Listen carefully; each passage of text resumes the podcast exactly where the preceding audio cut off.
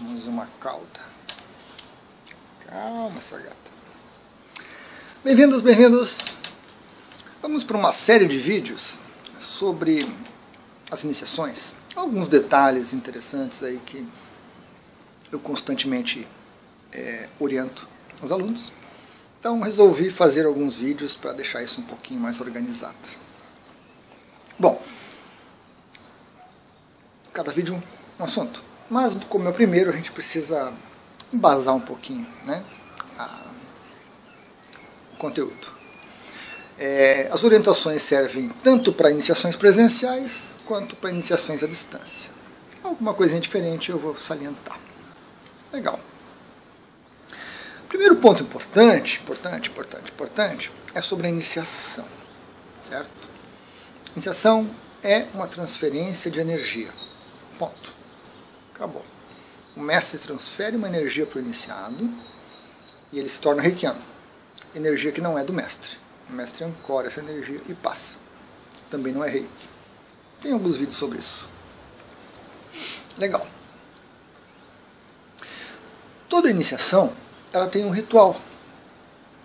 Ela tem uma série de passos, uma série de procedimentos, uma série de técnicas que o mestre realiza uma determinada ordem, início, meio e fim, que fazem com que a pessoa receba energia e se torne reikiana. Nós temos centenas de rituais, centenas, centenas de, de procedimentos e de acréscimos e reduções de símbolos e práticas e técnicas. Todos os rituais funcionam, todos os rituais estão corretos. Então, fique tranquilo você encontrou um ritual na internet diferente do que seu mestre passou, não tem problema. Você é mestre em rei que estava conversando com outro mestre em rei, começaram a trocar figurinhas, falaram do ritual da iniciação. Ah, o dele é diferente, tem um símbolo a mais, o teu tem um a menos, ele tem uma etapa a mais, o seu tem uma etapa a menos. Não tem problema. Todos os rituais funcionam. Por quê? Por quê, né? Todos os rituais funcionam. Por quê?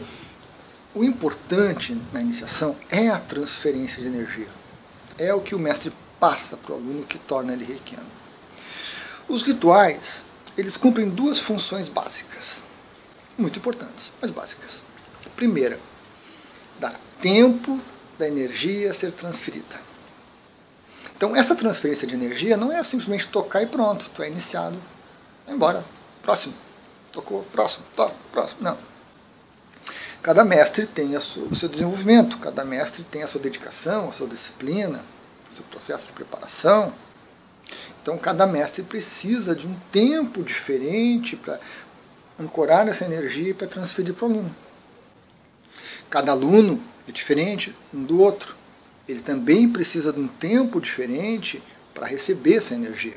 Alguns recebem mais rápido, outros mais lento, outros mais ou menos. Certo? Então temos uma variedade muito grande, tanto no lado do mestre quanto no lado do iniciado. Legal. Então, os rituais são construídos para que haja tempo dessa energia ser passada. Né? Um tempo médio, é claro. Tanto para a parte do mestre quanto a parte do iniciado. Então, um tempo médio que garante que o mestre realmente passe essa, essa energia. Certo? Algumas vezes temos rituais mais intrincados, porque o criador do sistema, não apenas do Sui, mas um Shambhala, um Celta, um Karuna, pensa que precisa de mais tempo, né? o mestre precisa se adaptar, o aluno precisa se adaptar, a energia é assim, é assado, então às vezes criam-se rituais muito complexos e muito demorados, e às vezes rituais muito simples e muito básicos. Então, essa é a primeira função do ritual, né? dar tempo. Segunda função do ritual, do processo de iniciação: satisfazer a mente do mestre e do iniciado. Satisfazer a mente dos dois. Porque se o ritual é muito simples, muito básico, o mestre fica pensando, ah, mas será que funcionou? Será que não? Será que não tem alguma coisa errada? Será que não podia, de repente, inserir mais um símbolo, mais uma afirmação, tornar ele mais encorpado, né? O aluno, por sua vez, ao receber a iniciação na presencial, Só isso? O mestre fez dois, três coisinhas, deu três pulinhos e, e acabou? Não, tem uma coisa errada. Não pode ser tão simples assim a iniciação. Não pode. Cabeça da gente cheia de caraminholas. Cheia de caraminholas. Na iniciação à distância, você não vê o que o mestre está fazendo. Mas se o mestre diz para você assim, ó, fica cinco minutos ali que eu te inicio, fica cinco minutos sentadinha, deitadinha que eu te inicio. Aí você pensa, cinco minutos, ele vai me iniciar? Não, tem uma coisa errada com esse mestre. Não, não. O mestre diz, eu vou programar a tua iniciação, vou criar uma energibal que vai ficar lá no éter, com a energia toda, e você vai ouvir um áudio e vai ser iniciado. O Que coisa mirabolante é essa? Energibal, éter, programar iniciação gravada. Não, isso não funciona, está errado, tenho que procurar o mestre. Então a cabeça da gente cria essas dúvidas, essas inseguranças. E isso não vai é, impedir que você se torne reikiano. Não vai. Mas vai atrapalhar o seu desenvolvimento. Aquela dúvida, aquela insegurança que fica dentro de você ou dentro do mestre vai solapando a gente aos pouquinhos. Então aí às vezes é melhor procurar realmente um outro mestre e fazer a iniciação de novo, ou o mestre oferecer a iniciação de novo para o aluno, porque ele considera que faltou alguma coisa. É a melhor maneira que a gente tem de resolver essa questão mental. Feito! Então esses são algumas informações básicas necessárias, importantíssimas sobre a iniciação. Vamos para o tema do vídeo, desse vídeo atual. A pressa do mestre vai ter um que vai ser a peça do aluno. Tem um amigo que, se ele assistir esse vídeo, ele vai saber quem é. Infelizmente, eu não vou citar o nome dele. Mas, um tempo atrás, ele vinha para mim e dizia: Luiz, eu estou fazendo a iniciação em 15 minutos. Legal, muito bom. 15 minutos é um tempo razoável para uma iniciação, tanto presencial quanto à distância. Luiz, eu consegui baixar para 12 minutos. Maravilha, maravilha, 12 minutos, que economia. Eu perguntava para ele, mas por que tu quer diminuir tempo? Por que... Não, porque assim fica mais eficiente, fica mais prático e tudo isso. Daqui a pouco ele vem para mim, Luiz, eu consegui fazer com 10 minutos. Yes! Extremamente eficiente. Aí eu perguntava para ele, por que você está com tanta pressa? Por quê? Não, Luiz, não é pressa, é organização, é determinação, é eficiência, papá. E dava um monte de, de argumentos, eu questionava, e aí até que ele começou realmente a pensar no assunto, se observar, e começou a verificar que era uma coisa realmente que não tinha utilidade. Você tem um tempo para iniciação, que pode ser mais rápido para um e mais lento para o outro. Em média, 15 minutos em média. Mas, dependendo do sistema, pode ser mais ou pode ser menos, dependendo do aluno, mais ou menos. Então, a gente, o mestre precisa é, estar atento a essas coisas. Né? Tirar essas ideias mentais de lado, de eficiência, de rapidez, de pressa realmente, e permitir que a energia flua. E ao permitindo que a energia flua, a gente vai percebendo que algumas iniciações são mais lentas e algumas são mais rápidas. Tem iniciações que eu faço que levam 20 a 30 minutos. E às vezes ela leva 10 minutos. A mesma iniciação com pessoas diferentes. Eu observo.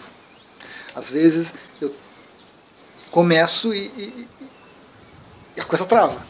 Eu paro, deixo a energia se equilibrar, deixo a coisa se estabelecer melhor Aí eu começo, às vezes vai bem lento, bem lento, o traçar dos símbolos, o movimento das mãos, tudo muito lento, muito lento.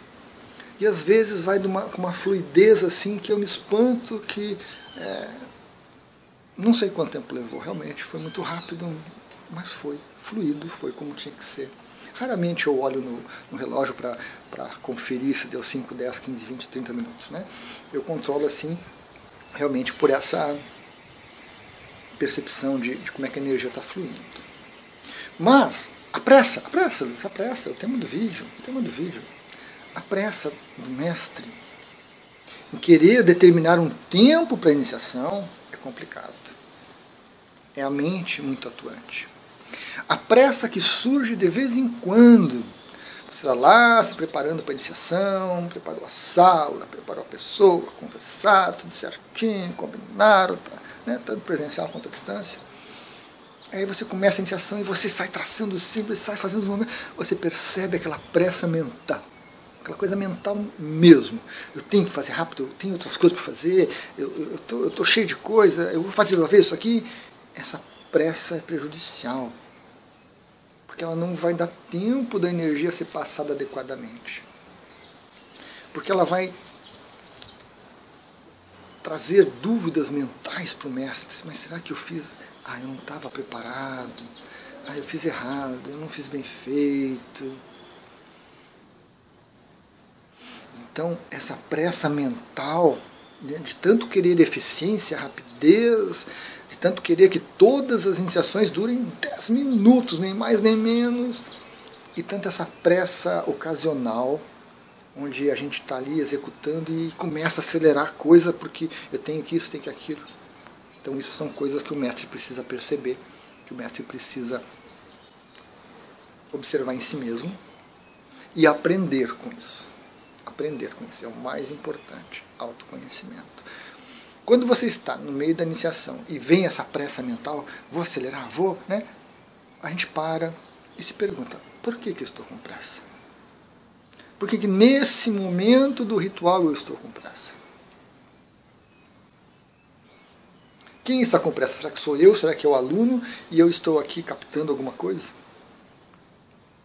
Então a pressa traz muito autoconhecimento, traz muita informação para ser passada para o aluno depois.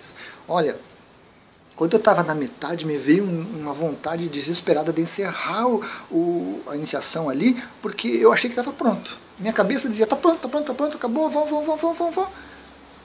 Eu parei. Parei, deixei a energia fluir, se equilibrar, deixei a cabeça se harmonizar um pouquinho, e aí continuei o ritual dentro, assim, bem tranquilo. E foi até o final, com todas as etapas, tudo certinho. Mas será que tu não estava agitado? Será que você não estava um pouco angustiado, em, mais ou menos no meio da iniciação? Não despertou alguma coisa? Não veio à mente? E às vezes o aluno, o iniciado, traz. É, Luiz, chegou no meio, alguém bateu na porta. Ah, chegou no meio e alguém ficou me chamando, o telefone tocou, esqueci de botar no modo avião. Então, é, na presencial também, né? Estava fazendo a presencial ali no meio e o próximo aluno que estava esperando na sala ao lado começou a tossir, tossir, tossir. Eu não vi a hora de aquilo acabar, meu Deus, está prejudicando a minha iniciação. Então, trocando, com muito cuidado, com muita atenção, né? com um aluno, com o iniciado, a gente consegue identificar esses momentos de pressa, que em geral são purificações. São purificações importantes, necessárias. Importantes, necessárias. A pressa ensina muito ela pode vir tanto no iniciante quanto no mestre mais avançado. Já me ocorreu em muitos momentos de iniciações, né? faço iniciações há anos aí, já me ocorreu esse desespero para terminar.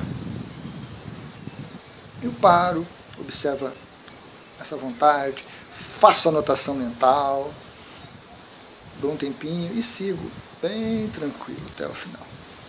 Então eu não me deixo contaminar por essas flutuações mentais que vão surgindo. Não me deixo. Mas alguns mestres se deixam, alguns mestres é, né, se deixam levar por isso. Um avião. Meu aprendizado com a pressa começou lá nas aplicações. Às vezes eu chegava no cardíaco da pessoa, né? Estava aplicando ali na região dos seios, do peito e vinha na cabeça: deu, deu, deu, encerra isso de uma vez e deu, vamos. Vai, gente. Eu me perguntava mais, perguntava, mas o que está acontecendo? Mas não, né? Mas o que está acontecendo? O que está acontecendo? Por que, que eu estou com pressa? Por que, que eu quero abreviar a aplicação? Tenho um, né, jornada pela frente está chegando nos pés. Que, que eu quero encerrar aqui? Fazia anotação mental, observava e depois compartilhava com, com o cliente. Né? Então eu trouxe essa observação das aplicações que começaram antes das iniciações para as iniciações.